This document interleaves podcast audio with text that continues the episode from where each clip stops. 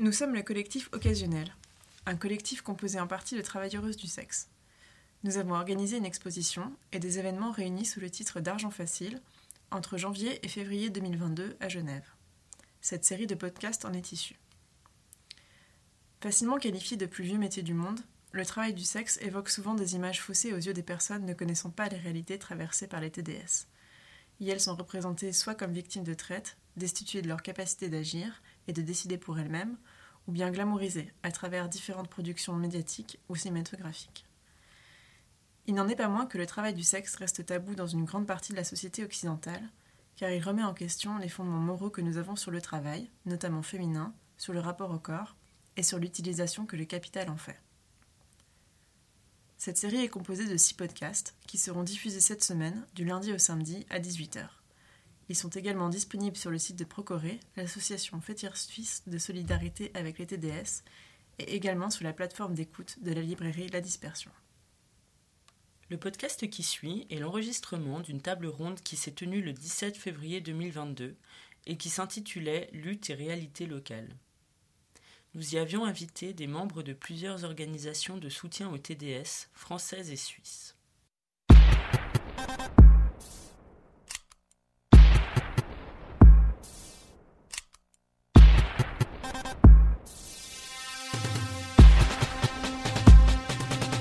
Je me déconnecte, je fais plus la fête. Je suis pété comme le cul d'une allumette. Je brise ton couple, bébé, j'en ai rien à foutre. Je veux voir ta bite couler comme le Titanic en été. Tu crois que je suis une michto Mec, je suis un cachalot. Je te montre mon boule, c'est ballot. Tu t'es jeté cachalot. Suis déjà morte, c'est bête. Tu peux pas m'assassiner. Frappe à la porte, je prends ma lingette pour te démaquiller. Tu t'es trompé salope, bébé. Tu t'es.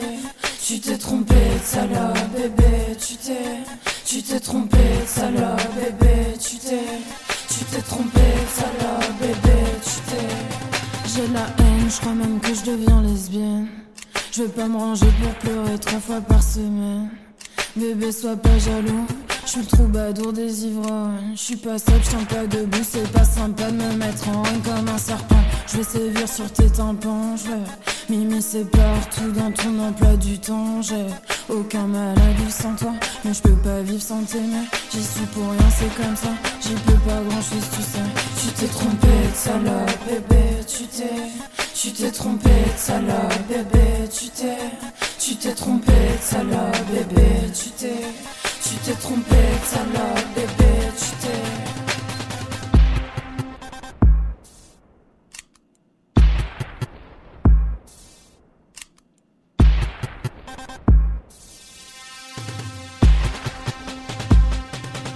Suis qu'une gamine en colère qui vient poser ses verres. Je suis chez père, je suis pépère, au chaud dans ma polaire. Maman me dit chérie, tu as perdu la raison. Je sais la drogue me ralentit, c'est difficile d'aimer dès qu'on y a un problème. Je suis plus la même, j'ai pris l'avion, ça m'a donné des ailes. Reste avec moi, pas de pression, fais profil bas. Je te promets pas quelques éclats, deux trois dégâts par-ci par-là. Tu t'es trompé de salope, bébé, tu t'es. Tu t'es trompé de salope, bébé, tu t'es. Tu t'es trompé de salope, bébé, tu t'es. Tu t'es trompé salope, bébé, tu t'es. Ni homme ni femme, animal. Je monte au fond, je suis plus dans le social. Bébé, je vais t'attraper, mais pas pour te faire mal. Je te baiserai à l'ancienne comme un redressement fiscal. Sérieux, toutes ces années perdues à chercher à te plaire. De toute façon, au premier boule tout est éphémère. Je vais traîner dans ton quartier et crever ta BM. Regarder les voisins passer, arpenter les ruelles. Tu t'es trompé salope, bébé. Tu t'es. Tu t'es trompé salope, bébé. Tu t'es. Tu t'es trompé de salope, bébé. Tu t'es. Tu t'es trompé salope, bébé. Tu t'es.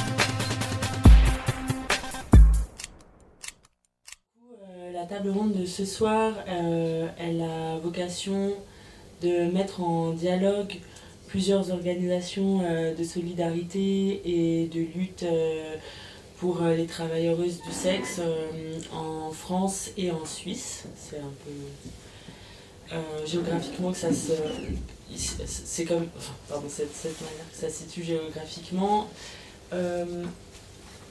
Euh, c'est aussi parce que ben, la plupart des artistes euh, qui, sont euh, dans l'exposition Argent Facile proviennent de France et de Suisse. Il y a aussi des personnes qui, travaillent en Belgique. L'idée, c'est de, voir un peu euh, quels champs d'action sont possibles et nécessaires euh, en fonction des différentes législations qui sont en vigueur dans ces pays.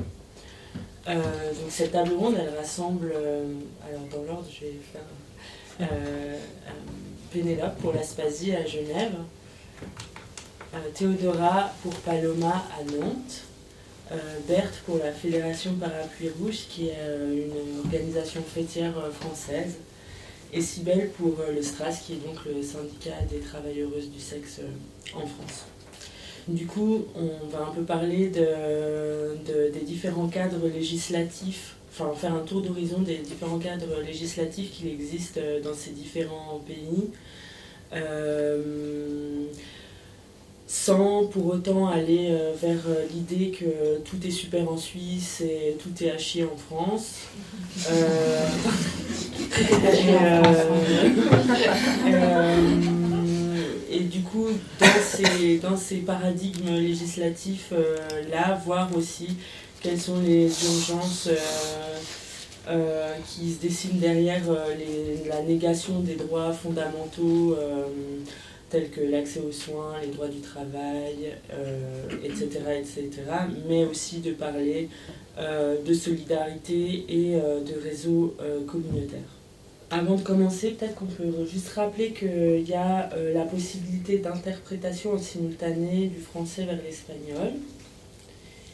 Et aussi que, ah oui, il y a des glossaires qui sont à disposition qui reprennent des termes un peu techniques de, qui vont être beaucoup dits dans cette table ronde, notamment des termes législatifs, euh, mais aussi d'autres choses euh, qui sont un peu des, bases euh, de compréhension. Et puis, il y a aussi un info-kiosque qui est, qui est à prix libre et dont la plupart des brochures ont été faites par les personnes de la librairie La Dispersion mais aussi des braillages, il y a aussi une brochure de Maya et de Fouquier et, et d'autres textes. Voilà. Merci.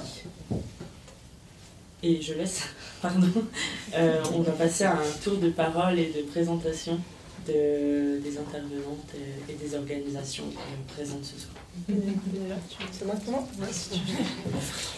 euh, Bonsoir, donc moi je suis Pénélope Giacardi, je suis la coordinatrice euh, d'Aspasie. Euh, donc Aspasie c'est une association de solidarité et de soutien aux travailleurs, du sexe qui existe à Genève depuis 40 ans maintenant et qui voilà, défend les droits des travailleurs travailleuses du sexe, euh, qui lutte aussi pour euh, favoriser l'accès aux droits et aux soins de ces personnes et qui aussi fait un, travail de plaidoyer auprès des autorités de toutes les institutions publiques pour essayer de trouver, d'améliorer des conditions de travail, qu'elles soient plus favorables euh, aux travailleurs et du sexe pour avoir notamment plus d'autonomie et d'indépendance dans leur activité. Bonsoir, je suis Théodora, je suis intervenante terrain-père à Paloma, à Nantes. Euh, voilà, je, viens de Roumanie et je suis dans le centre de l'association depuis euh, deux ans. Avant, j'ai travaillé à Médecins du Monde euh, sur le même programme auprès de travailleuses du sexe. Voilà, je travaille notamment sur la réduction des risques, sur l'accompagnement et tout ce qui est le social, juridique, santé. Je suis Berthe Delan, je suis coordinatrice de la Fédération Parapluie Rouge. C'est la fédération qui va réunir les associations communautaires et de santé euh, en France. Donc il y en a 13 à l'heure actuelle. Euh, je suis aussi. Euh, alors c'est une fédération qui fait de l'action notamment de plaidoyer, que ce soit auprès des institutions politiques, publiques et, et aussi auprès des potentiels alliés euh, associatif. Je suis aussi euh, membre du STRAS, que Sybelle va présenter. Euh, et je suis moi-même TDS. donc moi je suis Cybelle L'Espérance, je suis escorte et accompagnante sexuelle et je suis porte-parole du STRAS, le syndicat du travail sexuel qui existe depuis un peu plus de 12 ans maintenant. Donc le STRAS, c'est un syndicat uniquement de travailleurs et travailleuses du sexe ou ex-travailleurs et travailleuses du sexe. Donc euh, ce qui est une situation qui est plutôt exceptionnelle. Euh, là, pour l'instant, il y a trois associations en France qui sont sur cette structure. Euh, donc, avec les Roses d'Acier qui regroupe les Chinoises de Belleville, et puis Bad Boys qui est nouvellement créé, une asso de mecs et de personnes transmasculines, donc nationale aussi. On regroupe environ 550 membres et on est membre de la Fédération Parapluie Rouge. Merci pour euh, cette présentation. Et puis, du coup, l'idée, ce serait euh, maintenant, cette question s'adresse plutôt à toi, Pénélope, et à Berthe, de peut-être euh, faire un point sur les différentes législations qui existent. Donc en Suisse, quel est le cadre légal pour exercer le travail du sexe Et la même chose en, France. Alors en Suisse, bah, il y a un cadre légal national au niveau fédéral qui légalise le travail du sexe. Euh, donc ça, c'est au sens de la liberté aussi économique qui est euh, précieuse pour la Suisse. Euh, ensuite, le travail du sexe, il est essentiellement réglementé par les cantons. Donc il y a une vraie diversité d'applications. À Genève en particulier, parce que c'est ce que je connais le mieux, le travail du sexe, il est encadré par une loi qui s'appelle la L-Prost, qui euh, oblige les travailleurs travailleuses du sexe à d'abord s'enregistrer auprès des services de police. Donc il y a un service spécifique qui s'appelle la Brigade contre la traite et la prostitution illicite. Et c'est ce service-là qui euh, enregistre toutes les personnes qui souhaitent exercer légalement le travail du sexe. Ça veut dire que pour l'exercer, pour s'enregistrer là-bas, il faut être majeur, avoir plus de 18 ans, et être en possession d'une autorisation de travailler, donc être suisse, suissesse ou euh, avoir un permis de séjour et de travail. Euh, depuis 2018, euh, toutes les personnes qui veulent s'enregistrer là-bas doivent au préalable passer par Aspasie pour suivre une séance d'information. Ça, c'est devenu obligatoire. Donc, c'est une séance d'information qui est organisée dans notre structure et qui a pour objectif de donner des infos et de participer à fournir un socle commun de connaissances, que ce soit sur les droits, sur la santé, sur la sécurité et aussi sur voilà, des aspects euh, plus de l'ordre des ficelles du métier ou des conseils euh, pour que le travail se passe dans de bonnes conditions. Et donc cette séance-là, elle doit euh, être faite au préalable par les travailleuses avant d'aller à la BTPI. Ensuite, pour travailler, en gros, il y a plusieurs options. Il y a la, rue à Genève qui est autorisée partout, sauf dans certaines rues des secteurs où il y a du travail du sexe. Évidemment toujours assez intéressant. Donc il euh, on peut travailler partout, mais la prostitution de rue se faisait essentiellement euh, la nuit, en tout cas au boulevard helvétique et puis dans le quartier des Paquis. Et au boulevard helvétique, il y a notamment des rues adjacentes où on n'a pas le droit d'aller parce que euh, ça crée des nuisances pour les riverains de ce quartier. Ensuite, elle peut s'exercer dans des appartements privés à partir du moment où c'est une personne seule qui travaille. Euh, S'il y a plus d'une personne, c'est considéré comme un salon érotique. Et donc là, c'est encore une nouvelle réglementation. Les salons érotiques, ils doivent eux aussi être enregistrés. Donc c'est les gérants de ces salons qui doivent aller s'enregistrer auprès de la BTPI. Désormais, ils doivent avoir une surface commerciale, ce qui est différent de la réalité parce que la plupart des salons érotiques de Genève sont des en gros des locaux d'habitation, des appartements privés euh, où il y a 2, 3, 4 chambres et puis qui sont euh, enregistrés comme salon érotique.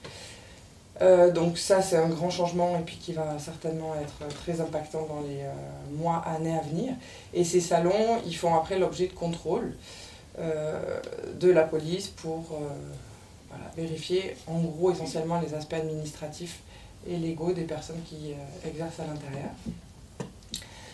Euh, ils sont aussi visités par Aspasie qui, a qui peut visiter et qui a le droit d'accéder à ces salons pour aller euh, voilà, rencontrer les personnes qui exercent, euh, regarder un peu peut-être ce qui s'y passe si jamais elles ont des plaintes en tout cas à formuler, et puis rencontrer des, des personnes de l'équipe. Ça, c'est en gros le, le, le cadre légal euh, à Genève. Il y a encore des évolutions à faire, mais je pense qu'on va en parler. Mais euh, voilà, les séances d'information sont assez nouvelles et cette, cette obligation de bail commercial, qui, même si elle paraît peut-être être une petite nuance, va avoir un gros impact parce que déjà d'un, depuis 2018, deux personnes ne peuvent plus exercer dans un appartement en simple colocation. Elles sont obligées d'être euh, l'une, en tout cas, ou l'autre doit être gérante, ce qui est assez impactant euh, ensuite dans le, la façon de gérer au quotidien. Et, euh, ces séances d'information qui étaient assez novatrices, qui étaient assez. enfin voilà, beaucoup, beaucoup de questions au départ mais aujourd'hui qui ont un bilan assez positif par les personnes qui participent. Voilà ce que je peux dire, le cadre légal. Euh, alors pour la France, on est dans un cadre euh, qui est dit abolitionniste. Euh, et ça va se. Enfin, ça part sur le principe qu'en fait, les travailleuses et travailleurs du sexe sont perçus comme victimes du système prostitutionnel. et donc ça va se ça va donner des lois comme euh, la loi sur le proxénétisme, tout, tout principe d'entraide, euh, tout. En fait, toute personne liée à une personne qui se prostitue va être pénalisée. Euh, et on a aussi la loi de 2016, la loi de pénalisation des clients, où, euh, où ce sont les clients qui sont pénalisés pour, euh, acte, euh, pour achat d'actes sexuels. Je rajouterais au passage qu'on a eu le délit de racolage en France entre 2003 et 2016, qui incluait donc une nouvelle forme de racolage supplémentaire, le racolage passif ou le délit d'avoir l'air d'une pute. C'est-à-dire que toute femme qui passait dans un secteur où il y avait de la prostitution de rue euh, pouvait être emmerdé par les flics euh, pour ces raisons-là. Euh, donc c'était assez sexiste et ça a été effectivement abrogé par la loi de 2016. La loi de 2016 qui a fait beaucoup couler d'encre, elle a aussi instauré un parcours de sortie de la prostitution qui est un espèce d'entonnoir. C'est-à-dire qu'il y a des gros dossiers à déposer, il faut arrêter de faire du travail du sexe avant d'avoir le droit d'avoir une allocation de 330 euros par mois, non cumulable avec les autres minima sociaux. après cette question, on avait Enfin, désolé du coup, euh, Pénélope, euh, comme tu es la seule représentante un peu de ce ensuite, il y a beaucoup de questions qui vont s'abattre sur toi. Euh, mais du coup, c'était plus une question d'ordre sur les actions communautaires d'Aspasie et de Paloma, du coup, à Nantes, qui ont des champs d'action assez diversifiés de ce point de vue-là. Alors, Aspasie, c'est euh, dans l'équipe et dans le comité d'Aspasie, euh, il y a des personnes qui ont exercé ou exercent encore le travail du sexe. Donc, il y a des actions aussi euh, plus spécifiquement communautaires et on a des ateliers qui sont assez divers en fonction de. il y a beaucoup de sujets qui peuvent être abordés en lien souvent direct avec le travail du sexe. Ça peut être des ateliers sextoy, des ateliers plus de paroles, il y a aussi beaucoup de moments maintenant d'écriture. Euh, la plupart des actions, elles sont faites. La plupart des actions, elles sont euh, faites par des personnes qui, ont, qui sont elles-mêmes travailleuses du sexe, avec, en binôme avec d'autres euh, professionnels d'autres horizons. Donc ça peut être des travailleurs sociaux ou infirmières, par exemple. Euh, on travaille avec une... Il y a deux associations euh, un peu sous, euh, sous Aspasie, c'est Aspasie en tant que telle, et puis l'association Boulevard qui fait de l'accueil Basseuil au boulevard helvétique et aussi au Paquis, dans le cadre de deux bus qui sont peut-être que vous connaissez. là aussi c'est pareil, c'est des, des, actions qui sont faites avec des du sexe dans l'équipe, pour la plupart migrantes, de différentes origines. Et euh, voilà, pareil pour les séances d'information qui ont été pensées euh, par les TDS et avec une équipe aussi euh, pluridisciplinaire dans, dans ces groupes. on essaye dans tous les cas toujours de, penser tous les projets ensemble. Donc c'est pareil, la personne qui est responsable de toutes les visites de salon, elle-même a travaillé dans un salon pendant plein d'années, donc elle connaît bien la réalité et puis elle visite avec euh, une autre personne qui fait le travail du sexe. Donc c'est euh, la plupart des actions sont faites entre pairs euh, avec d'autres professionnels. Euh, c'est la même chose à Paloma. En fait, la comme tu disais, la plupart des actions se fait entre les TDS pairs et des, des, professionnels. On reçoit de temps en temps, on fait de temps en temps des apériputes, on appelle des apériputes, où on parle notamment des, des accompagnements qui ont fait l'une à l'autre euh, on actuellement, on, recrute des bénévoles pères également. Et euh, la plupart des actions, c'est comme ça. Peut-être juste un truc qui peut être intéressant de partager, c'est qu'à l'inverse, effectivement, de la France, euh, nous, on n'a pas le droit sur le proxénétisme. Et donc, ben voilà, le TDS sur Internet a aussi une réalité bien connue de ces plateformes qui font payer un max de fric pour des annonces euh, quand il s'agit de sexe tarifé, alors que si on veut juste vendre un lit, euh, c'est gratuit. Euh, et du coup, voilà, on a créé avec des personnes qui font le travail du sexe sur Internet une, voilà, une plateforme d'annonce qui s'appelle Call Play, qui est là un, projet de voilà, plateforme d'annonce gratuite et d'information pour toutes les personnes qui font de services d'escorte. Et donc ça c'est pareil, on a beaucoup parlé avec des collègues françaises qui aimeraient bien que ça puisse arriver euh, là-bas, mais donc c'était l'idée aussi qu'on puisse tout à fait créer un outil qui coûte vraiment pas très cher euh, au quotidien, qui puisse fournir ben voilà, de prestations d'annonces euh, assez classiques, tout en étant hyper sécurisé et en ayant aussi des infos fiables, parce que sur les sites classiques qu'on retrouve en Suisse, FaceGirl, BeMyGirl et autres, il y a peu d'infos, il y a essentiellement que des, euh, que des annonces ou parfois des mauvaises informations. Et donc on a pu euh, monter un site comme ça. Ouais, euh, c'est un peu pour, pour tout le monde, mais, mais je sais que, que par exemple pour l'association Paloma, c'est une ligne un peu politique de, d'engager des travailleuses du sexe et des travailleuses du sexe migrantes pour travailler dans l'association. Et, et du coup, la question c'est pourquoi ça, ça, vous semble important euh, euh, que ça soit le cas?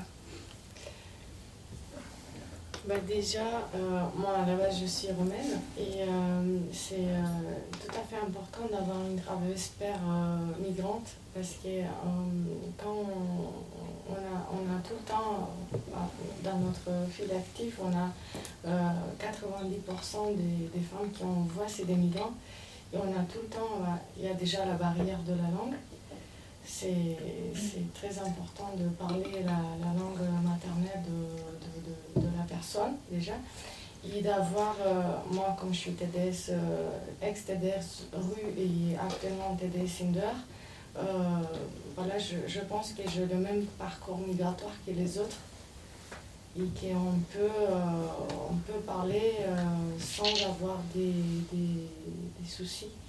Je me rappelle bien quand j'ai commencé euh, en 2014 travailler à un NDM, un médecin du monde, sur le même programme.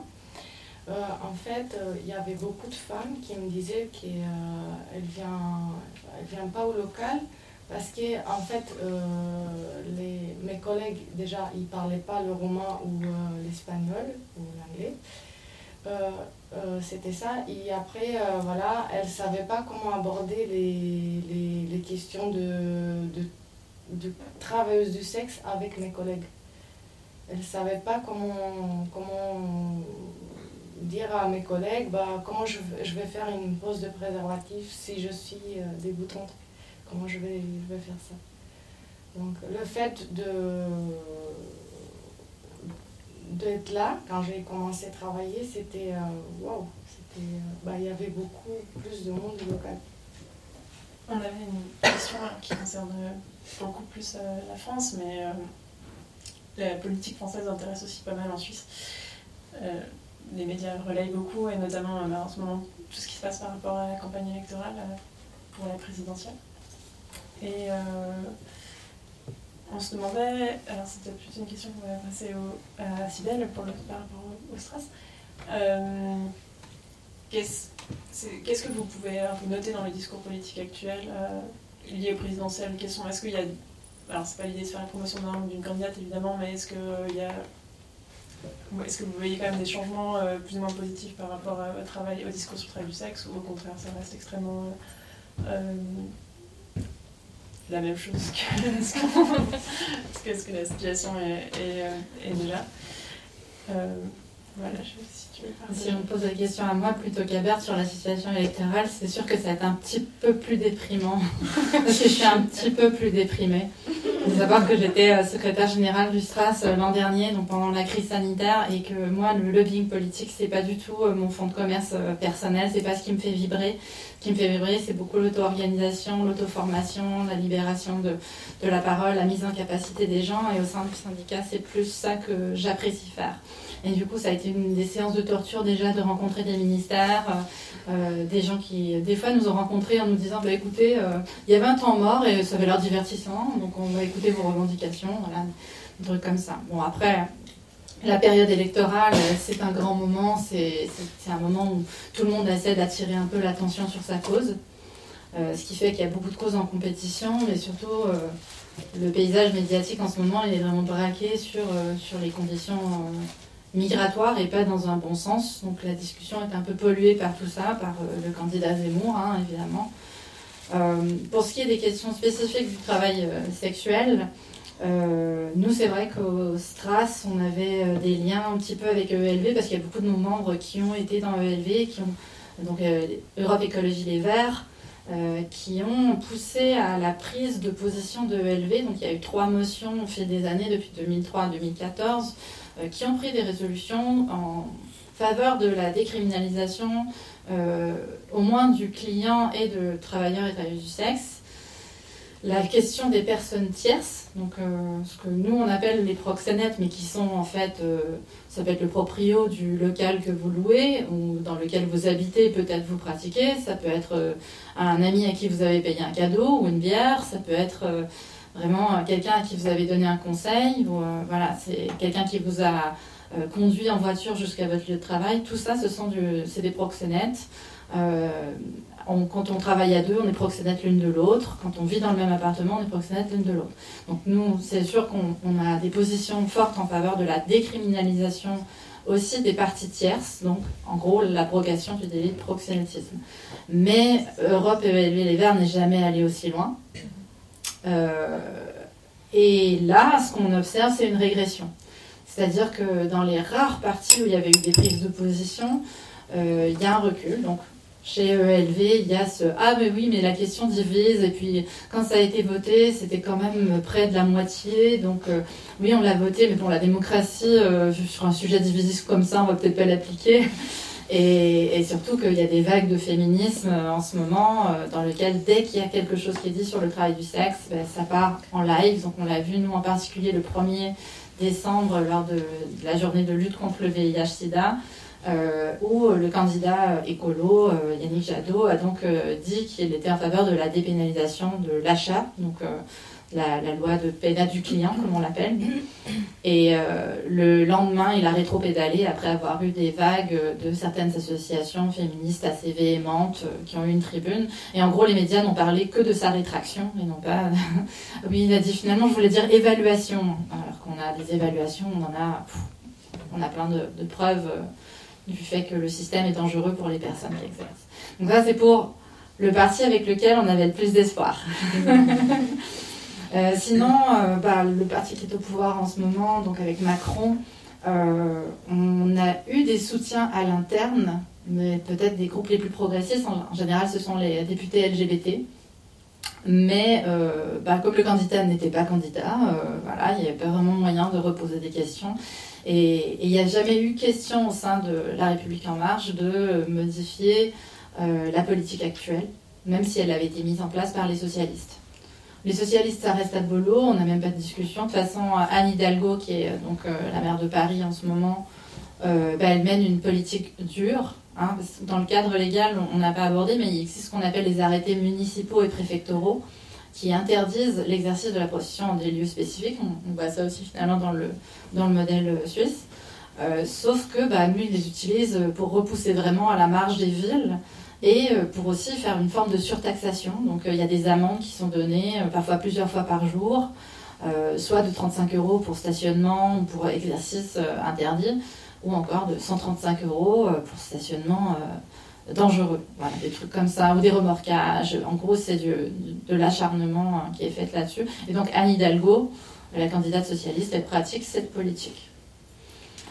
Euh, on a rencontré, alors dans l'extrême gauche, euh, la gauche et l'extrême gauche, euh, en général, la gauche ne nous soutient pas, ce qui est assez triste parce que la plupart, en tout cas, des, TDS plus politisés, on, est bien à gauche, quoi, en général. Donc la, la France insoumise, Mélenchon, s'est exprimé, ne s'est pas exprimé récemment, mais s'est exprimé par le passé comme étant abolitionniste souvent la gauche et l'extrême gauche considèrent que le travail sexuel est tout simplement une forme d'exploitation.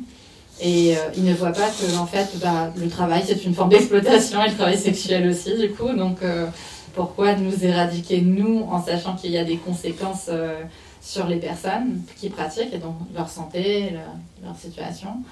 on dirait qu'ils font pas la petite connexion qui manque. Sauf là, on a eu Philippe Poutou qui a fait une sortie, et aussi Anas Kazib, qui ont tous les deux pris position. Alors, Anas Kazib pour la décriminalisation, pour le soutien des, revendications TDS, ça a été complètement embrassé. Et pour Philippe Poutou, il a bien dit qu'en fait, il ne voulait pas entrer dans le débat moral, euh, mais que par contre, ça ne devait pas être une raison pour ne pas agir maintenant, écouter les personnes et réduire euh, les, méfaits, les, difficultés, donc abroger la loi de pénalisation du client parce que c'est prouvé que qu'elle pose problème. Donc, c'est assez positif, mais malheureusement, c'est pas des partis, c'est pas des, candidats qui, qui, vont être élus. C'est juste, ça nous fait déjà un peu chaud au cœur d'avoir ce genre de réaction. Avant, on n'avait que le parti pirate avec nous, donc c'est un peu moins. Pour ce qui est de l'extrême droite, j'hésite à, aller très loin parce que euh, je mélange encore de colère, mais de toute façon, on n'ira pas sur ce terrain. Je sais que le. Alors, je sais plus comment ça s'appelle maintenant entre Front National, Rassemblement National et machin, ça n'arrête pas de changer. Mais au niveau de Le Pen, en fait, euh, ils n'ont rien contre euh, les travailleurs du sexe françaises. Donc, euh, ils sont plutôt, par le passé en tout cas, ils ont pris ce genre de position. Nous, on ne va pas. Je ne sais pas si à la Fédé, vous les avez contactés? Non. non. En position de principe, on ne les contacte pas. Voilà. Donc, ni Zemmour, ni. Non. Et puis, Pécresse. Pécresse, elle est à l'île de France, à la région. Elle a déjà pris des position assez légère en mode on va écouter vos revendications. C'est vraiment dès qu'il y a des LGBT autour de nous, en fait, euh, euh, là ils sont très. Euh, même, même Macron nous a traités de travailleurs du sexe. Lorsqu'il y a eu le Fonds mondial à Lyon, il a dit oui, les travailleurs du sexe, ils doivent être au cœur des politiques. Et après, derrière, en fait, on est des personnes en situation de prostitution, on est des victimes, on est inaudibles. Mais bon, oui, Pécresse, ça n'a jamais été des grands engagements, en tout cas de, de, notre côté, les républicains n'ont pas de, voilà. Je sais pas si j'en oublie parmi cette bande. Toi, t'as fait plus de rendez-vous de plaidoyer que moi, mais j'arrive plus. si tu voulais bien Albert parler aussi de, ton rôle. Euh, Sibelle a bien résumé la situation, mais pour, euh, pour expliquer un peu ce que la fédération peut faire, c'est qu'on va beaucoup préparer des auditions auprès des, des élus, des, ça peut être les députés comme les futurs candidats, etc.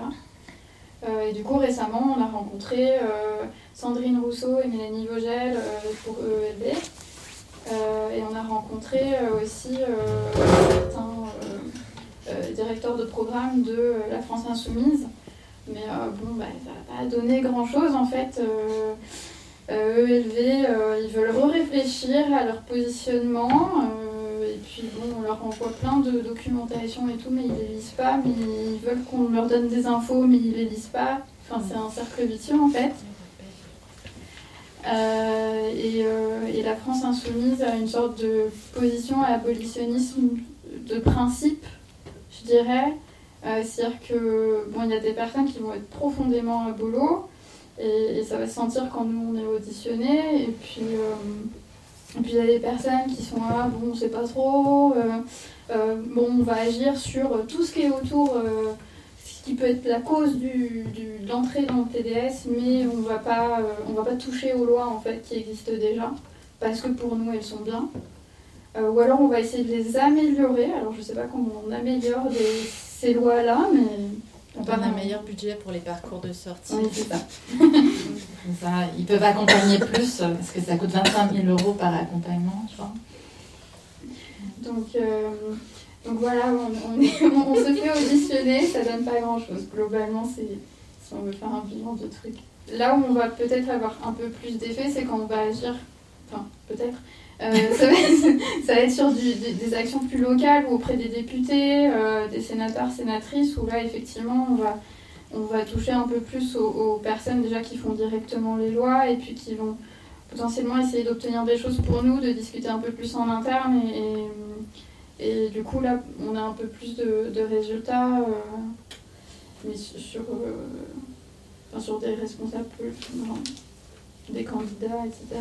Ce que je voulais ajouter, c'est qu'il euh, y a énormément de TDS et d'ex-TDS qui sont membres de partis et qui souvent essaient de s'impliquer dans la mise en place des politiques, mais sans nécessairement s'outer, donc euh, se manifester en tant que TDS ou ex-TDS. Et notamment bah, des TDS que nous on appelle des HSH, donc des hommes qui ont du sexe avec des hommes, ou qui vendent en tout cas du sexe avec des hommes. Et, ça, il y en a pas mal dans les partis politiques et parfois dans les groupes LGBT de, ces partis. Et dès qu'ils essaient de porter en tant qu'hommes des, des, positions pro-droit des TDS, bah, ils se font tacler souvent par les branches féministes des partis qui, elles, sont investies par des personnes euh, plutôt anti-prostitution et donc euh, avec cette politique euh, abolitionniste donc ça, mène à des situations tendues où pour être entendu, bah, il faudrait que ces personnes se manifestent, disent qu'elles ont été travailleurs, travailleuses du sexe ou qu'elles le sont. Ce qui est possible dans certains partis, hein, avec Révolution Permanente notamment, il y a plusieurs personnes dans l'équipe euh, de Anas Kazib qui se sont manifestées. Mais euh, dans la LFI, c'est particulièrement ça qui bloque en fait, que, que les personnes devraient sauter, mais en fait ils se font traiter de, pas de collabo du patriarcat, euh, etc. à chaque fois que qui prennent la parole et du coup euh, même si on travaille derrière avec ces personnes-là à mettre en place des recommandations pour leur programme, on, fait, on leur prémâche quasiment tout le boulot, donc c'est des heures et des heures de travail, et après la personne revient queue entre les gens en disant bah en fait euh, je me suis tellement fait insulter que je pourrais pas porter ce qu'on a, ce qu'on a préparé ensemble. Je pense que ça contribue beaucoup à cette amertume qu'on a, autant que les TDS chez ELV ont réussi à porter à avoir des votes, à avoir des positions qui sont votées, et malgré tout, bah, elles ne sont pas appliquées sur le terrain. Et, et donc, euh, ça revient à se dire bah, pourquoi on fait tout ça, on s'épuise, on s'épuise, si quelqu'un qui n'y connaît rien, finalement, va tout remettre en question en disant bah, vas-y, euh, convainc-moi. Sandrine Rousseau, elle nous a aussi auditionné. Elle auditionne tout le monde, on dirait que voilà, elle fait que auditionner donc c'est vraiment épuisant. une question juste parce que j'ai lu qu'il y avait aussi euh, pas mal de travail euh, de lobbying sur les lois anti-porno en France. Vous pouvez nous en dire un peu plus sur les confusions qui sont en train d'être menées Sur un sujet vraiment longtemps. ce qui devient de plus en plus important là, en France en ce moment, c'est euh, la volonté d'interdire le porno, d'assimiler le porno à la prostitution en fait. Et du coup d'appliquer les lois qui s'appliquent sur la prostitution au porno. C'est-à-dire que les producteurs seraient des proxénètes, euh, les actrices, parce que c'est surtout des femmes hein, euh, qui sont concernées par la prostitution, euh, enfin selon les Apollos. les actrices seraient, seraient, des victimes et donc des, prostituées victimes. Voilà.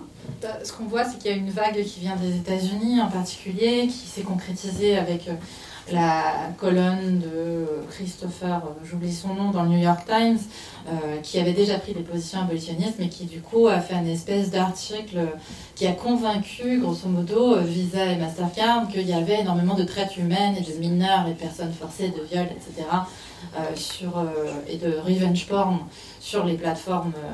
Sur la plateforme Pornhub et donc Visa Mastercard ont retiré leurs moyens de paiement pour les gens qui voulaient acheter donc, des accès Pornhub euh, pro, gold, euh, voilà, etc. Et à ce moment-là, il y a eu un ménage énorme au sein de Pornhub, donc déjà de l'autorégulation qui s'est faite, et ils ont supprimé même des créateurs euh, bah voilà, qui étaient inscrits et validés, et dont c'était voilà, le pain et le beurre. Et cette vague-là, euh, qui est portée par des groupes chrétiens aux États-Unis, elle arrive vers la France parce que euh, forcément, bah, les groupes qui sont anti-prostitution sont très souvent anti-porno. Pour eux, c'est la même chose. Euh, il n'y a pas de porno éthique, c'est quelque chose qu'on entend souvent. même dans l'autoproduction, ce serait, ce serait pas OK. Et donc, aussi, ils vont aller sur le voilà, euh, à 17 ans et, 364 jours, c'est pas permis, mais ça devient soudainement éthique et la personne est suffisamment euh, mûre pour le faire le lendemain. Donc euh, voilà, c'est infantilisation assez forte. Donc c'est les mêmes arguments quasiment qu'on revoit, mais avec en plus, et là cette année, bah, c'est la deuxième année, en avril, il y a eu une loi, donc en avril 2021, sur les violences conjugales et il y a un article sur l'accès du porno euh, aux mineurs, mais qui allait euh, même plus loin au départ. Hein. Euh, donc en gros, ils disent que la pornographie est un vecteur de violence intrafamiliale. Donc pour protéger les enfants, bah, on va essayer donc d'imposer un système de vérification d'âge on n'a pas le droit d'aller juste sur le clic ou l'entrée de la date de naissance, il faut trouver un autre système.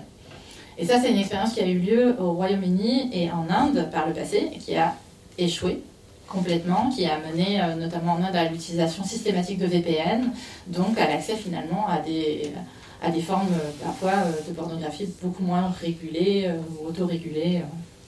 Voilà, donc pour nous, c'était pas du tout une solution acceptable, mais là, c'est en cours et se balade entre les tribunaux, les, les décrets d'application des lois, parce que ça a été voté dans cette loi qu'il fallait mettre en place ce genre de système, mais sans dire ce que ça devait être. Est-ce que il faut. alors, il y a eu cette blague où voilà, on a un truc euh, pour s'identifier à toutes les instances euh, gouvernementales françaises.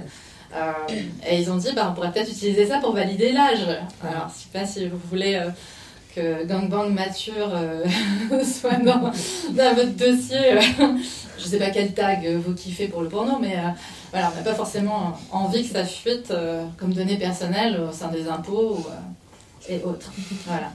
Donc ça, il y avait aussi l'idée d'aller euh, pouvoir acheter dans un, dans un tabac euh, quelque chose qui, qui, prouve que eux ont vérifié notre, notre âge. Mais bon, c'est des choses qui sont extrêmement pénibles à mettre en place. Et nous, notre position au niveau des assos, c'était beaucoup plus de dire bah, il existe des technologies de blocage parentaux euh, d'ailleurs, moi, en tant qu'assistante sexuelle, je sais que dans les institutions où il y a des personnes handicapées adultes, ils sont amplement capables de mettre des blocages parentaux pour des adultes pour les empêcher d'aller voir du porno. Donc pourquoi ils ne seraient pas en mesure de généraliser cette pratique pour protéger les mineurs euh, avec euh, la responsabilité bah, des parents dans, ces histoires Voilà. Je ne sais pas si ça répond bien à ta question pour le porno. Aussi sur les confusions de tout, sur le ça nous fait peur, hein, forcément. parce que quand on attaque le porno, on attaque aussi bah, les annonces des, des, escortes, donc des personnes qui travaillent en indoor. La dernière grosse mesure qu'on avait vue euh, contre ça, c'était aux États-Unis avec Sesta Fosta, que tu connais sans doute, mais ce sont des mesures qui euh, visaient à éliminer euh, l'exploitation en ligne. Et en gros, donc en 2014-2015, moi ce que j'ai vu, c'est que bah, j'étais au Canada, donc je suis canadienne, je travaillais là-bas à l'époque. Et j'ai vu la vague de suicides en Amérique du Nord, parce que des gens se sont trouvés qui étaient dépendants de certains sites de petites annonces classées, qui étaient abordables euh, pour annoncer. Ils n'avaient pas de site web, ils n'avaient pas de compétences nécessairement pour annoncer, pour faire quelque chose, pour mettre tous leurs œufs dans d'autres paniers. Quoi. Et vague de suicides, et beaucoup de gens qui se sont retrouvés à, à retourner travailler en rue, mais qui n'avaient pas les codes, et donc euh, beaucoup d'agresseurs qui ont ciblé, donc des vagues aussi de violence énormes. Et forcément, dès qu'on attaque ce qui pourrait être en ligne, euh, la pornographie n'est pas définie en droit français. Donc euh, c'est assez flippant parce que la pornographie, ça peut être un sexto. Hein. On sait qu'un sexto entre dans la définition, euh, dans, ce qui a été reconnu à la Cour de cassation. Donc, qu'est-ce qui est pornographique? Peut-être que mon site web en tant qu'escorte, même si j'ai droit de le faire à condition que personne ne m'aide et que ce soit moi qui soit mon propre sysadmin de site web et qui l'auto-héberge, voilà, pour ne pas être dans le proxénétisme, bah, peut-être que moi ça devient de la pornographie, qu'il faudrait que je vérifie l'âge des personnes qui consultent mon site. ça devient des modes de répression qui sont élargis sur tout le monde. C'est un point de plus euh, pour frapper sur, euh, sur tous les travailleurs et travailleuses du sexe. On avait une, autre question à vous poser euh, qui s'adresse un peu à qui veut répondre, mais euh, on, enfin, on voit que autour de la question de la pénalisation et de la dépénalisation, il y a toujours euh, la question de l'ouverture ou de la fermeture des salons qui sont un peu des, enfin, un système de travail qui permet à la fois euh, euh, un meilleur contrôle de la part de l'État et des autorités compétentes, mais aussi qui permettent de, de mettre en place tout un tas de de vérification euh, au niveau de l'hygiène et puis de, du cadre, enfin de, des conditions de travail. Euh, du coup, en fait, euh, on avait assez envie de poser la question de savoir si c'était vraiment un bon modèle de travail pour les travailleurs, travailleuses du sexe et si aussi dans un peut-être dans un dans l'objectif de devoir toujours faire des propositions de de, de, de modèles de travail euh, qui entrent dans un dans quelque chose un peu de consensuel, consensuel avec, euh, avec, euh, avec les interlocuteurs politiques Est-ce que c'est vraiment aussi un. Enfin, est-ce qu'il y a d'autres modèles à penser voilà, aussi dans cet objectif-là? Les salons. beaucoup de choses à dire sur les salons.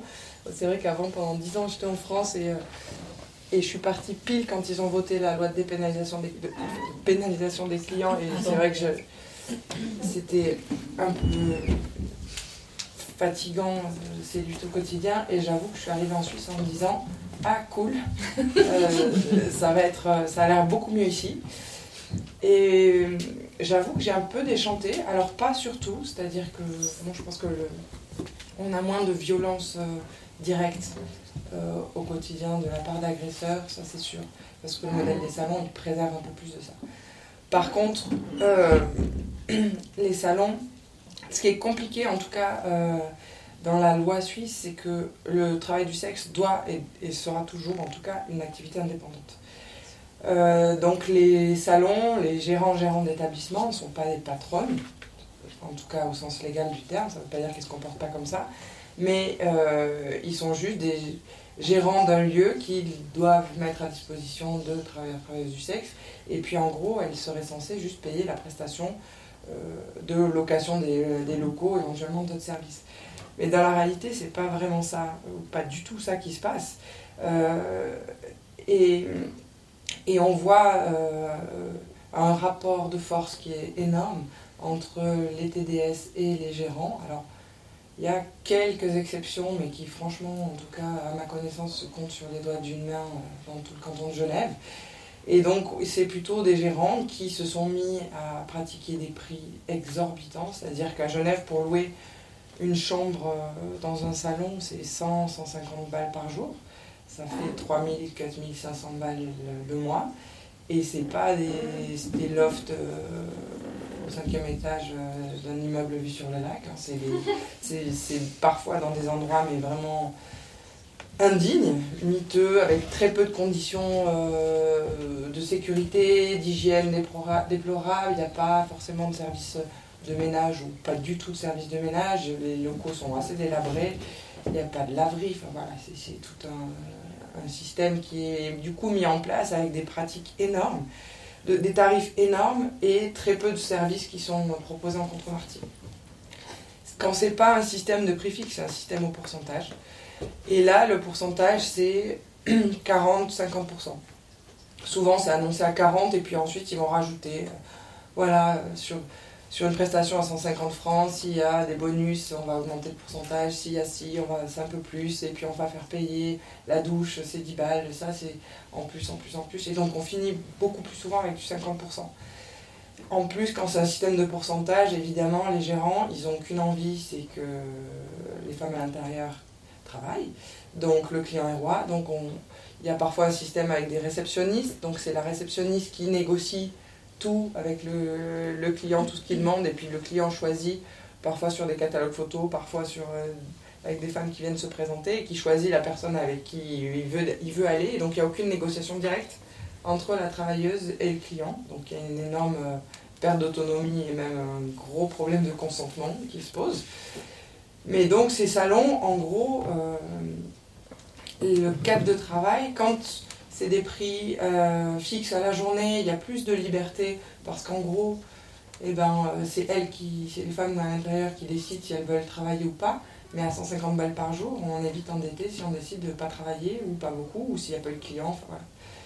Donc en gros, euh, les salons, il y a quand même vraiment des énormes problèmes de, d'abus, d'usure et du fait que les TDS sont une activité, le travail du sexe est une activité indépendante, il n'y a pas d'organe de contrôle de ça. C'est-à-dire que en tant que salarié, si on estime que nos conditions de travail elles sont pas correctes, on peut appeler l'OCIRC, dans l'organisme qui s'occupe du contrôle du travail, et leur dire bah, venez parce qu'en fait je bosse dans un endroit où il n'y a pas de fenêtre, je peux pas errer, il n'y a pas de lumière du jour, on m'oblige à bosser de, de 10h du mat à 4h du mat, parce qu'il y a des salons qui sont ouverts comme ça. Très souvent, les femmes à Genève, dans les salons, il y a essentiellement des, femmes qui bossent, si c'est trans, mais il y, a, très peu d'hommes dans les salons. Et donc, elles travaillent elles vivent dans ces lieux. Donc, en plus, il y a un rapport de dépendance euh, assez fort, parce que si tu pars du salon, tu perds ton logement aussi. Euh, donc, c'est hyper compliqué. Tout ça, ça, ça fait que comme leur permis de travail souvent peut être lié à leur adresse, si elles, perdent, si elles partent de ce lieu, elles peuvent aussi perdre en tout cas la main sur leur permis de travail, sur leur autonomie dans toute leur démarche. Eux, ils le savent très bien, donc ils vont continuer à exercer comme ça. Ils savent qu'il n'y a pas d'organe de contrôle, ils savent que tant qu'elles ne portent pas plainte pour usure, et encore il faudrait, pour démontrer l'usure, c'est assez compliqué, on s'est on s'y attelé avec Aspasie euh, et d'autres. Euh, voilà, il y a des personnes qui ont essayé c'est hyper difficile à prouver. Donc en gros, euh, c'est bah, si ça te plaît pas, t'as qu'à aller voir ailleurs, il y a d'autres salons et puis, euh, et puis voilà. Donc c'est très difficile, il y a une énorme pression. Dans ces salons, parfois, il y a, on va dire, 7-8 femmes pour 3 lits. Donc en gros, le salon, il est ouvert sur des plages horaires énormes. Il n'y a quasi pas de, de pause. Et surtout, comme il y a très peu de lits, elles peuvent en gros jamais se reposer. Ou jamais être là vraiment en se disant, bon ben là j'ai 4 heures ou j'ai 8 heures, ce qui devrait être évidemment normalement 8 heures. Donc, et donc elles sont tout le temps, tout le temps, tout le temps sollicitées. Il y a une suroccupation euh, des lieux. Donc voilà, donc les salons, j'en dépeins un peu une situation catastrophique, mais euh, j'avoue que j'ai, n'y a pas beaucoup de structures où il y a une vraie indépendance, il y a une vraie autonomie, avec une liberté, des horaires, des choix, des clients, des prix. Voilà, les prix, c'est très souvent les salons qui les fixent. Euh, les prestations aussi, il y a des salons, il y a une chaîne de salons à Genève qui s'appelle les Geneva Girls, où là, donc il y a des sites et il y a des promos le week-end, donc c'est eux qui décident. Donc c'est tout d'un coup, bah voilà, c'est euh, la première demi-heure est offerte. comme le café pipe là, qui a ouvert, où c'est euh, bah, un café et une pipe, mais en, gros, ça c'est juste pour les clients, mais la travailleuse, elle, elle a carrément pas grand chose et puis tu es obligé de le faire. Donc c'est vraiment compliqué. Les clients, les, gérants, ils ont, ils ont vraiment, ils se sentent tout pouvoir. Et voilà. Donc euh, il n'y a pas eu de système de salon autogéré, mais en même temps, ce serait hyper compliqué avec cette loi, puisqu'il y a forcément besoin d'avoir un ou une gérante qui serait en responsabilité de tout ça, depuis qu'ils ont voté cette loi. Donc le, le modèle des salons, euh, je pense qu'il a repensé, enfin voilà, nous, Aspasie a fait beaucoup de propositions qui ne sont pas entendues, mais pour l'instant, on y croit toujours, mais euh, il n'y a pas de salon pour l'instant en autogestion ou en tout cas avec euh, une sorte de, voilà, de modèle coopératif avec des charges qui seraient uniquement liées aux charges réelles, avec un partage de tout ça. On n'a pas une volonté de, de- de partir sur, un, sur, sur ce modèle-là, en fait. Euh, C'est-à-dire qu'on est, vraiment pour une décriminalisation totale. Euh, et du coup, le, système de travail en salon, ça ne va pas du tout avec, euh, avec nos revendications.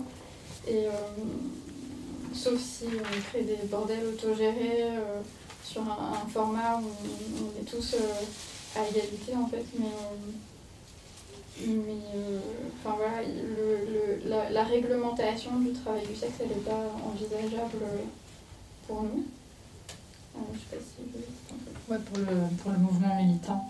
Moi, je voulais partager une expérience en particulier parce que justement, comme je l'ai dit un peu plus tôt, je suis canadienne. J'ai fait un peu plus de la moitié de ma carrière euh, à Montréal et un peu en déplacement euh, au Québec et à Toronto. Et euh, du coup, euh, j'ai vécu une expérience dans un contexte qui pourtant légalement est le même qu'en France. C'est-à-dire que on parle des modèles, on vous a donné des définitions glossaire, mais euh, les modèles ne sont jamais appliqués de la même façon. hein. C'est juste, c'est un modèle, c'est simplifié, et ensuite, bah, tout peut changer selon l'application que les policiers font de la loi. Et donc nous, on est passé, on était dans un, modèle, voilà, euh, la, la prostitution est légale, mais euh, les parties tierces et la communication sont interdites, donc c'est un peu la même chose que le racolage, mais ça s'étend jusque sur euh, Internet et tout ça, donc ça empêche de mettre des annonces. Donc ça ressemble un peu aux lois sur le proxénétisme française, mais moins, moins d'amplitude, on va dire, en tout. Et bien sûr, interdiction quand même de travailler ensemble parce que proxénétisme. Et du coup, c'est quand même moins appliqué, la loi qu'on a. Maintenant, c'est une loi pénalisation du client, mais encore une fois, c'est moins appliqué. Et surtout, bah, on va assez peu aller emmerder les indépendantes. Et du coup, moi, j'ai vécu avec euh, un collectif d'indépendantes, euh, une espèce de, de coop autogérée, euh, qui était d'abord centrée sur la possibilité de faire de la mise en commun d'annonces. Donc en gros, on payait euh, 20 balles chacune à tous les mois, ça faisait un pot commun et on mettait des annonces un peu euh, partout dans les sites euh, où, où il y a les clients, mais on annonçait le collectif et il y avait une page web du collectif avec une photo de chacune et son nom. Et ensuite, chacune avait soit un lien vers son site web personnel si elle en avait un, soit une page où elle se présentait succinctement euh, et donnait ses moyens de communication et ses tarifs. Et donc ça, ça a été toléré par euh, les autorités parce que tant, même euh, on a des, salons et des agences euh, d'escorte à Montréal qui sont tolérés aussi tant qu'il n'y a pas des personnes migrantes sans papier ou des mineurs en fait tant que c'est pas trop sale et que ça fait pas trop d'argent, ils les emmerdent pas trop. Et les indépendantes n'ont jamais été emmerdées. Moi, je rêve de revivre ce que j'ai vécu là-bas parce que c'était un cocon complet en termes de, euh, de, pouvoir sur mes conditions de travail, de choix des clients, de choix de fixer mes tarifs, de ne pas être isolée. Parce que tout de suite, je me suis retrouvée avec une quarantaine de personnes. Et on avait aussi, euh, donc on faisait des, des une fois par mois, des échanges de vêtements, on se donnait beaucoup de conseils marketing. Euh, C'était très business, hein, la nord-américaine. Euh, mais on avait aussi bah, une personne qui était responsable d'un appartement, bah, disait bah, Moi j'ai équipé cet appartement-là, je m'en sers, mais je peux le louer à, d'autres à l'heure. Et moi je me suis mis à travailler en réception plutôt qu'en déplacement. Parce qu'en déplacement, en général, les gens, bah, soit c'est chez eux et s'ils trompent leur femme, c'est quand même un peu compliqué. Mais si c'est à l'hôtel, ce sera plus des, touristes de passage. Bon, on, se, on se restreint une partie de la population locale, peut-être de la clientèle locale qu'on pourrait avoir. Donc je me suis mis à travailler en intérieur grâce à ce collectif, en payant à l'heure. Et le plaisir après, lors de la routine du nettoyage de l'appartement, de croiser des collègues qui arrivent, elles, pour travailler, on se croise à poil, hey, salut Et voilà, c'est très convivial. Et, surtout, bah, après, quand on fait des décisions collectives, bah, il y avait moyen de s'impliquer dans les différentes instances, de prendre des responsabilités. Maintenant, le collectif euh, rassemble 350 euh, escortes, on va dire. C'est principalement de, des indépendantes. Et il a très bonne réputation auprès des clients, donc c'est un peu le label sexe équitable de Montréal. Et c'est une expérience que je peux imaginer. Pour moi, c'est ça un bordel autogéré. C'est juste que c'était pas officiellement enregistré sur la loi des coops. Sinon, on aurait eu une ristourne. Mais voilà. Je pense que ce genre de modèle euh, est, est possible. Et de ce que j'ai vécu, le pouvoir qu'on avait justement par rapport aux clients, euh, l'entraide. euh, l'accueil des nouvelles personnes, c'était euh, quelque chose que, en France, euh, je ne sais pas si je vais voir ça un jour. Et du coup, la réouverture des maisons closes, euh, si une maison close, ça veut dire bah, le méchant proxénète devient l'État au lieu d'être le méchant proxénète, bah, je vois pas en quoi l'État ferait un meilleur boulot, euh, à part être un meilleur proxénète. Mais je pense que si on peut avoir accès aux droits du travail et, au reste des droits comme le logement et le droit d'avoir des amis, d'ouvrir un compte bancaire, ça, ça serait déjà un modèle mieux. Et euh, du coup, euh, il y a une dernière question, euh, c'est par rapport au, modèle néo-zélandais qui décriminalise. et si on peut définir ce que c'est et, et est-ce que c'est aussi un, un modèle intéressant ou pas, selon vous? Bah, Du coup, le modèle néo-zélandais, euh, c'est un modèle de décriminalisation ou dépénalisation, c'est les deux formes en français, euh, qui inclut les parties tierces. les parties tierces, on se rappelle, c'est les proxénètes ou l'entourage des personnes qui, exercent. Et euh, donc depuis les années 90, il y a une loi qui a été d'abord conçue par des TDS, qui ensuite est passée dans les cycles parlementaires là-bas, et qui en gros euh, la loi sur la réforme de la prostitution euh, a permis donc de, bah, de dépénaliser autant euh, le racolage, donc l'exercice en rue est permis, l'exercice en salon ou à deux ou à trois entre collègues, c'est maintenant permis. Il y a des conditions d'âge, il y a des conditions de, de, nationalité ou de résidence. Donc malheureusement, c'est un système qui exclut les migrants. Donc c'est pas le système parfait, il est assez problématique. Euh, mais il permet déjà d'avoir accès euh, au droit du travail, euh, au droit pénal. C'est-à-dire que bah, les gens, à 80% les personnes concernées ont dit, bah, plus de 80%, qu'elles se sentaient plus en mesure de dénoncer des comportements violents à la police euh, qu'elle avait moins peur de la police. On est, voilà, on est sur des résultats euh, entre 60 et 90% d'amélioration de, la perception des rapports avec, euh, avec l'État, l'autorité, la justice, et donc de pouvoir faire valoir son, son autonomie. Il y a même eu un cas de poursuite avec succès de harcèlement sexuel contre un patron de salon. Je ne sais pas si ça arrive en Suisse. Oui. Ouais? Oui. Il y en a qui sont gagnés. Ouais, d'harcèlement sexuel, non, mais on a eu quelques petites euh, touches, ouais. Par exemple, euh, je crois. Alors, il y a, y a, quelques États en Australie dans lesquels il y a aussi euh, des modèles de dépénalisation qui sont plus ou moins complètes. Pour nous, ça reste quand même de la décrime, grosso modo, parce que justement, on, permet bah, d'avoir des employeurs ou des collaborateurs, d'avoir un lieu de travail, etc. Euh, et il y a eu, par exemple, quelqu'un qui faisait passer des entretiens d'embauche. C'était un peu comme les casting couch euh, porno. Donc en gros, je te teste et puis on voit si tu fais l'affaire. Et en fait, comme c'est pas une pratique normale dans le secteur, ben, ce mec il a été jugé pour viol. Il a été condamné pour viol. Pour avoir trompé en fait les personnes sur ce qui était censé être les pratiques normales. Donc euh, ouais, c'est un système qui est assez alléchant dans le sens où euh, nous, quand on parle en particulier en France des revendications de notre mouvement militant, et même partout dans le monde, c'est la revendication euh, des, des, assos militantes de travail du sexe, c'est de dire bah, le travail du sexe est un travail et on souhaite que les, nous, les clients, les tierces parties, soyons dépénalisés. Et du coup, bah, en France, ils vont nous dire ah, j'ai compris, moi je suis d'accord et je veux rouvrir la maison close et faire comme en Suisse et en Allemagne, et c'est vachement mieux. Mais euh, ils ne nous ont pas écoutés. En fait, en Nouvelle-Zélande, euh, ils pourraient voir vraiment des, analyses un peu comparatives de, la sécurité, des agressions, de comment euh, les gens sentent qu'elles ont du pouvoir sur, sur leurs conditions de travail et face aux clients. Parce que ça revient à ça, hein, ce que tu disais, Pénélope.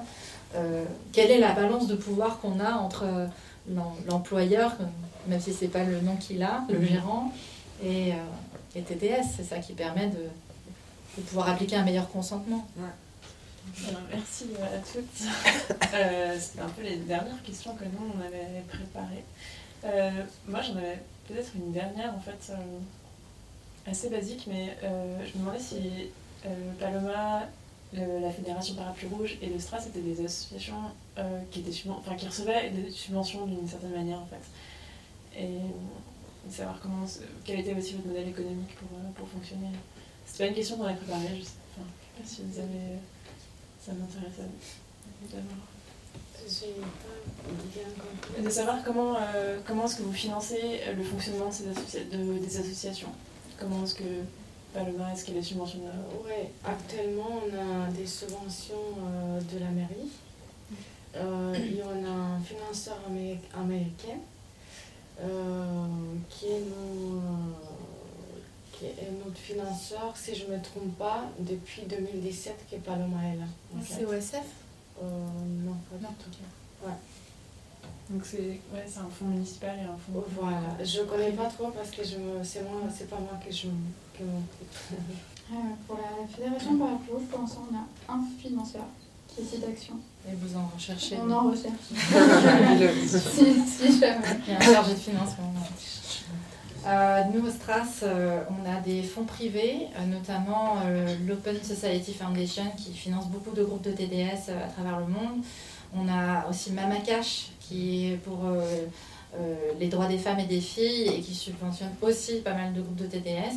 Malheureusement, bah, ces subventions, ils ont des termes. Donc souvent, ils vont dire bah, on vous finance pendant 5 ans, on vous finance pendant 10 ans. Bah, le Stras, il a 12 ans. Donc euh, on est un peu, euh, voilà, il y a eu des, augmentations, euh, vu qu'il y a eu la crise sanitaire et qu'on s'est retrouvé à faire un peu de, l'humanitaire, ils nous ont donné un, petit peu plus, ou ils nous ont donné un répit d'un an ou deux, pour qu'on puisse essayer de sécuriser d'autres financements. On n'a que deux employés, nous, donc un service juridique et une coordination. On fait de l'autofinancement beaucoup depuis notamment la crise sanitaire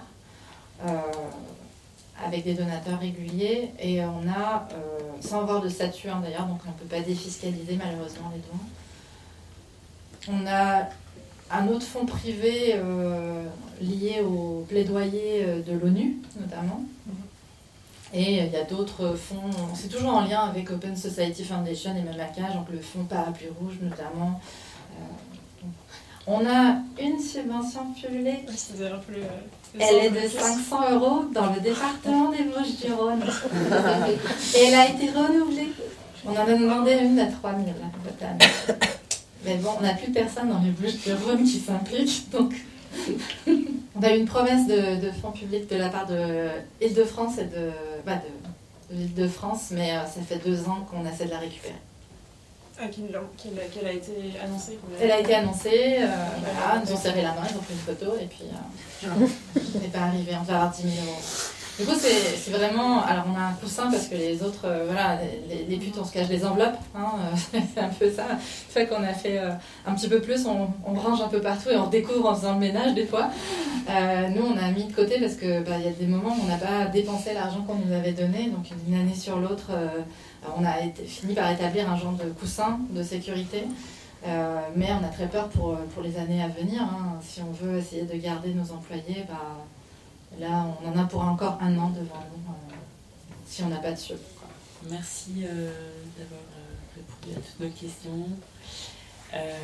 Bah, si vous voulez bien, maintenant, il y a, si des, gens ici ont des questions, c'est possible.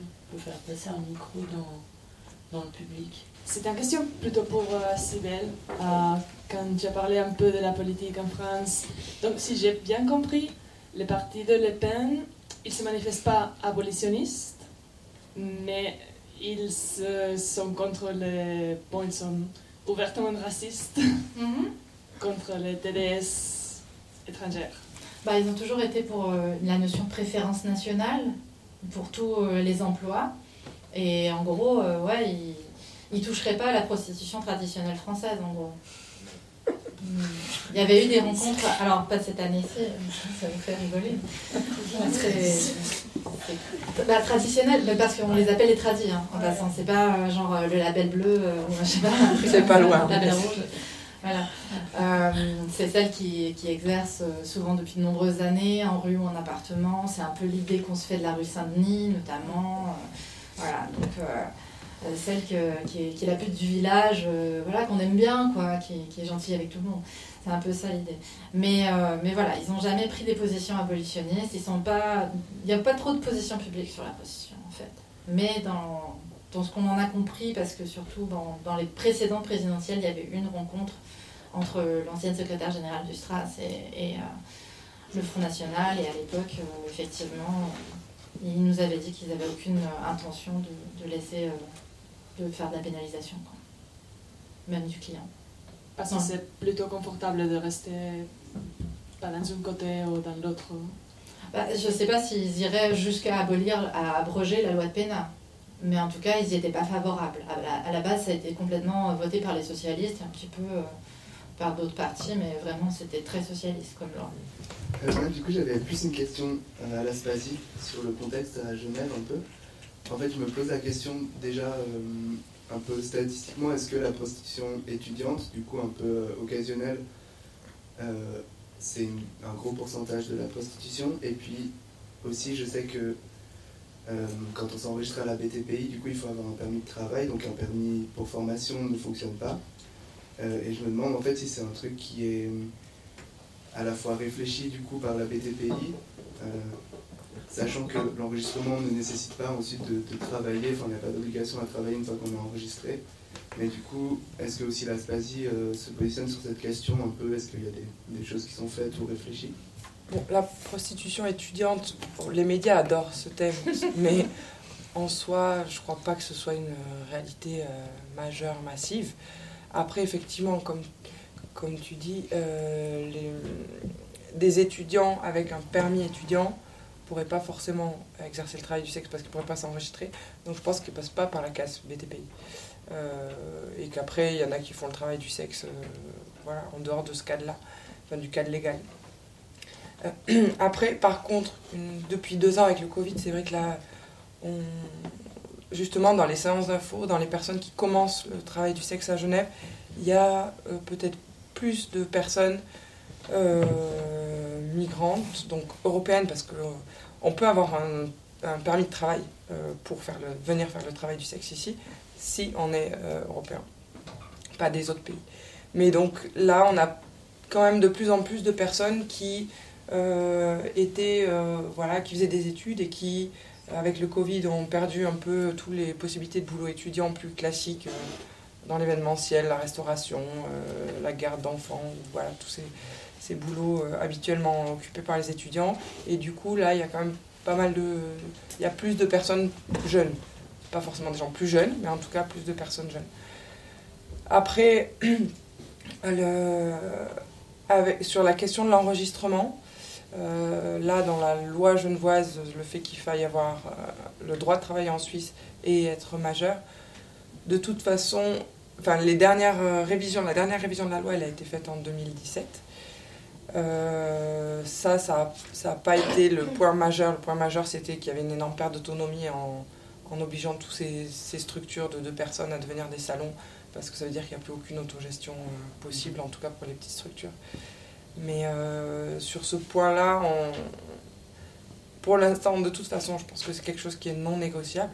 Après, c'est plutôt avec les, services qui gèrent la migration et les délivrances des permis de réfléchir à l'autorisation de travailler pour des personnes qui sont en situation de formation. Et à partir du moment où il y aura une autorisation de travail, ça peut être le travail du sexe comme une autre activité. Euh, je ne sais pas trop bien comment poser ma question, mais je sais que ce soit clair. Euh, c'est plutôt pour euh, Aspasie que je pose la question. Est-ce que vous avez déjà eu des discussions ou été approché par euh, des syndicats euh, essayer d'envisager un peu des luttes euh, pour les personnes par exemple qui seraient travailleuses en salon et qui en fait si je comprends bien sont un peu des fausses indépendantes.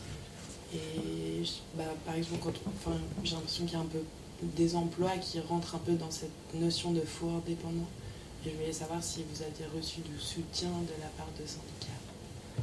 Alors, sur, le syndicat même, il y a un syndicat qui s'est créé, euh, le syndicat des travailleurs du sexe, le STTS, euh, qui n'existe plus malheureusement euh, depuis quelques années, mais qui avait été monté par une femme qui s'appelle Angelina, qui est maintenant repartie, qui ne vit plus en Suisse.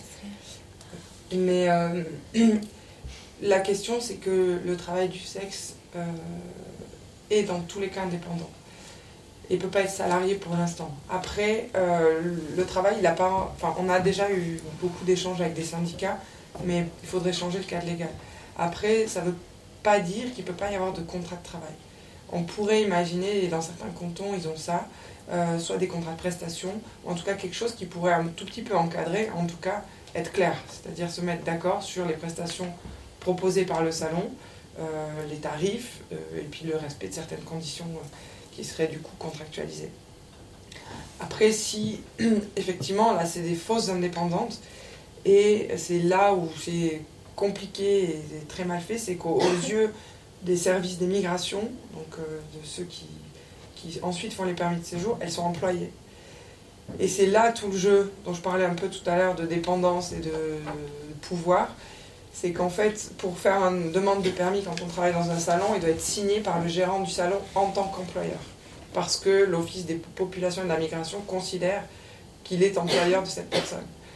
Et du coup, elles sont liées à cet établissement, et pour certaines, quand elles partent, ça dépend du permis qu'elles ont, si c'est des permis euh, voilà, longue durée ou des permis plus précaires comme les permis frontaliers, mais si elles partent du salon, elles perdent leur droit de travailler, puisque leur droit à travailler, il peut être lié uniquement à, leur employeur. Et donc, ça, c'est très compliqué, mais ça, c'est plutôt avec le service des migrations qu'il faut voir ça, sauf qu'ils nous disent que dans tous les cas, elles sont indépendantes aux yeux de la loi. Donc, on est dans un espèce d'imbroglio juridique que pour l'instant, rien ne bouge. Après, il y a des discussions où on réfléchit justement, est-ce qu'un contrat de travail serait pertinent? En même temps, il pourrait aussi imposer des choses. Donc, il pourrait euh, imposer aux travailleuses ben voilà, d'accepter les conditions du salon euh, sinon, elle perd son poste et les conditions du salon, on sait aussi, parfois elles peuvent être imposées. Et puis, en fonction de la situation, elle ne sera peut-être pas en capacité de quitter les lieux sur le champ si ça ne lui convient pas, parce qu'elle perdrait, comme je disais, bah, son lit, qu'elle n'a pas forcément les moyens de se payer une chambre d'hôtel à Genève, parce que ça coûte euh, deux bras. Et donc voilà, donc c'est assez compliqué de trouver la bonne formule. Pour l'instant, il faudrait travailler plus avec euh, voilà, le service des populations pour au moins changer ce statut d'employeur-employé, qui ferait qu'elle serait plus du tout liée à un salon et qu'elle serait beaucoup plus libre de changer d'établissement. Dans ces cas-là, le rapport de force il pourrait peut-être déjà être un peu, un peu changé parce que les femmes elles pourraient euh, voilà, partir et être euh, beaucoup plus en, dans une posture. Elle dit écoute, de toute façon c'est comme ça, sinon je pars et il y a plein de places ailleurs. Donc c'est plutôt ça qu'on essaie de travailler. Si je peux un tout petit peu complémenter, juste pour euh, la France, euh, nous on est officiellement une association, donc loi 1901. Euh, par contre, il y a 4 ans, on a voté en AG, justement parce qu'on ne peut pas être employé, donc c'est cette l'ironie de la syndicalisation des travailleurs et travailleuses du sexe, on n'a pas le droit d'être employé. Donc, on est des indépendants. Donc, les indépendants sont des entreprises. Des entreprises qui s'unissent, ce sont des corporations. Donc, on est une corporation en faveur de l'exploitation des corps, ultra-libérale. Et on est décrié donc par des centrales syndicales et de, de l'extrême gauche dans des tribunes qui disent qu'on est des proxénètes, grosso modo. Euh, donc, on a voté il y a 4 ans pour un changement de nos statuts. On les a déposés en préfecture. Et ça fait 4 ans. Et on n'a jamais eu le papier qui dit voilà, c'est bon, on les a acceptés. Donc le droit en France, euh, c'est qu'on doit rester sur l'ancien statut tant que les nouveaux n'ont pas été euh, approuvés. Et que normalement, ça peut prendre bon, un, à deux ans. Mais là, ça en fait quatre. Et pour la petite anecdote, en Espagne, il y a eu un syndicat qui a été créé, le Sindicato Otras, et il a été approuvé par la loi sur les syndicats. C'est devenu donc une grande campagne médiatique pour dire on a un syndicat, on a un syndicat. Et en fait, ils sont revenus en assemblée euh, parlementaire ils ont changé la loi des syndicats pour créer une exclusion pour le syndicat des travailleurs du sexe euh, là-bas. Nous, en France, on n'a qu'une seule centrale syndicale qui est en faveur euh, des droits des travailleurs du sexe, c'est la CNT. Et toutes les autres sont en opposition et parfois même opposition très farouche. Pardon, c'est pour euh, Pénélope de nouveau. J'ai pas compris pourquoi c'était pas possible de s'organiser, enfin de s'auto-organiser pour créer des lieux euh, enfin, je sais pas du coup si on peut les appeler des salons ou pas, euh, en Suisse. Et je me demandais aussi, euh, enfin, comme. En, France, il y a plusieurs groupes qui s'organisent ensemble. Je me demandais si, enfin comme Aspasie, c'est plutôt, je crois, des assistants, assistantes sociales. je me demandais pour, pour enfin quelle était la situation en Suisse euh, qui empêchait aussi euh, des personnes de, de s'auto-organiser. Non, je crois, pas que ce soit. C'est pas pas possible de s'auto-organiser. En gros, euh, il y a des lieux qui pourraient être créés. Seulement, il faut dans tous les cas qu'il y ait une personne qui soit nommée et enregistrée auprès de ce fameux service de police. Après, il pourrait y avoir tout à fait des salons à but non lucratif effectivement, dont l'objectif serait de proposer des lieux en, autogestion, mais avec effectivement toujours cette personne qui serait nommée. Après, le, syndicat s'est créé, donc, euh, dont je parlais tout à l'heure, à Genève. Il a euh, vécu euh, quand même quelques années, et puis effectivement, ça s'est ensuite essoufflé. Ça peut être tout à fait possible de, s'organiser de créer un syndicat. C'est tout à fait possible que ça, ça se passe. Après, c'est sûr que peut-être au niveau national, c'est un peu plus compliqué. Bon, il y a le collectif Procoré qui existe, mais sur les réalités, elles sont assez cantonales et donc c'est vrai qu'il y a parfois des difficultés à trouver des socles communs, mais ça ne veut pas dire que c'est pas impossible. Après Aspasie, effectivement, il y a des travailleurs sociaux, mais pas, mais pas que. Il y a pas mal d'autres intervenants, notamment des personnes qui font le travail du sexe, mais ça reste pas du tout une organisation de travailleurs du sexe uniquement et ni en autogestion. On peut finir euh, là et puis si des choses plus informelles viennent, ça peut venir ensuite. Mais euh, ben, du coup, euh, un immense merci à vous toutes et tous d'avoir parlé ce soir. C'était trop intéressant d'avoir un point de vue et puis. Merci beaucoup.